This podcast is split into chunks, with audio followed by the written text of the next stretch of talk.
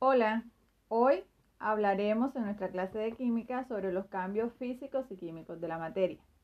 Todo lo que existe en el universo está en constante cambio o transformación, es decir, la materia está en continuo cambio de su estructura.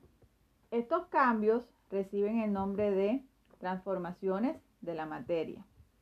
Las transformaciones de la materia son todas aquellas variaciones físicas o químicas que presenta una sustancia con respecto a un estado inicial y un estado final.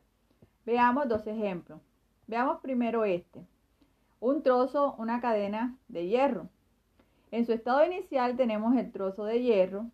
Veamos sus características. Brillante, eh, de color plateado. ¿Qué sucede si nosotros lo dejamos a la intemperie durante un tiempo? Con el aire, a contacto con el aire de la atmósfera. Entonces observamos en su estado final un color cobrizo que me está indicando de que hay una sustancia que lo está cubriendo.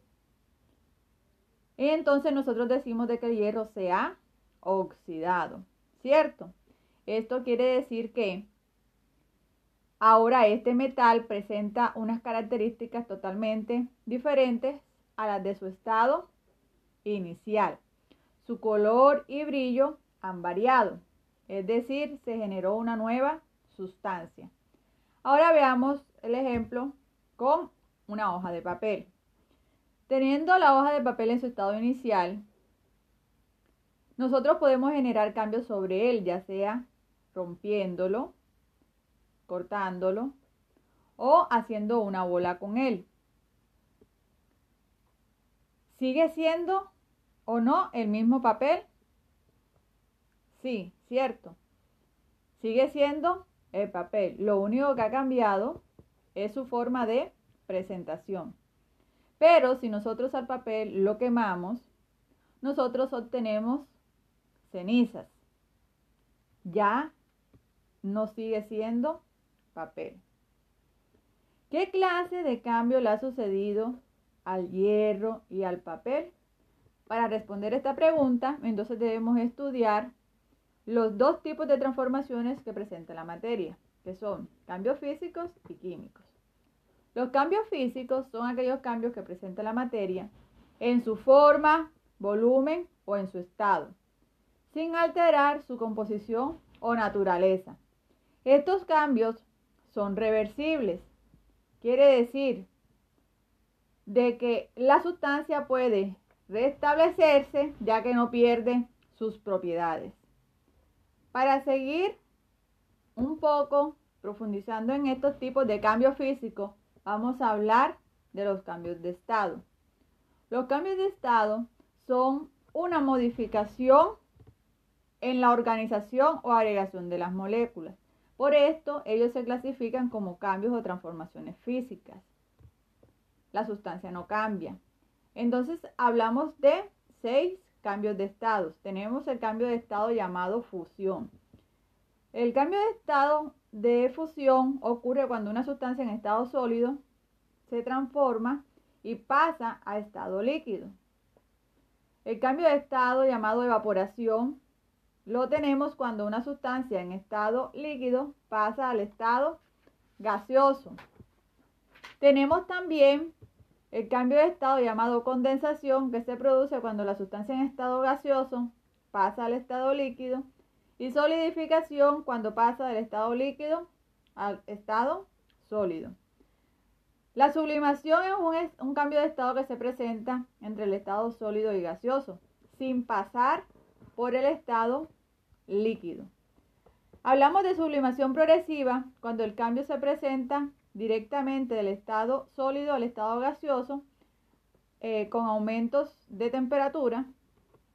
Y hablamos de sublimación regresiva o inversa cuando el cambio de estado se realiza del estado gaseoso al estado sólido y es debido a una disminución eh, drástica en la temperatura. Para esto es necesario que manejemos dos conceptos fundamentales cuando hablamos de cambios de estados, y es el punto de fusión y el punto de ebullición.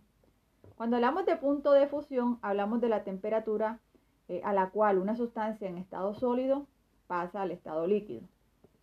Y cuando hacemos referencia al punto de ebullición, nos estamos eh, haciendo referente a la temperatura a la cual una sustancia en estado líquido pasa al estado gaseoso.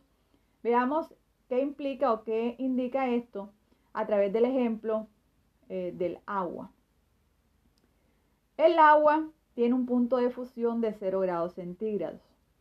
Esto quiere decir que a esta temperatura el agua está sufriendo un cambio de estado de sólido a líquido. A temperaturas menores a los 0 grados centígrados, así como lo vemos aquí en el esquema, el agua se va a encontrar en estado sólido. A temperaturas mayores, a los 0 grados centígrados, que es su punto de fusión, el agua se va a encontrar en estado líquido. El agua tiene un punto de ebullición de 100 grados centígrados. Lo que quiere decir es que a esta temperatura el agua está sufriendo el cambio de estado de líquido a gaseoso llamado evaporación. ¿Esto qué quiere decir? Que a temperaturas menores, a los 100 grados centígrados, el agua se va a encontrar en estado líquido y a temperaturas mayores, a los 100 grados centígrados, el agua se va a encontrar en estado gaseoso. Ahora sí hablemos de los cambios químicos. Los cambios químicos son todos aquellos cambios profundos que alteran la composición, la naturaleza de la materia, originando otras sustancias con propiedades nuevas.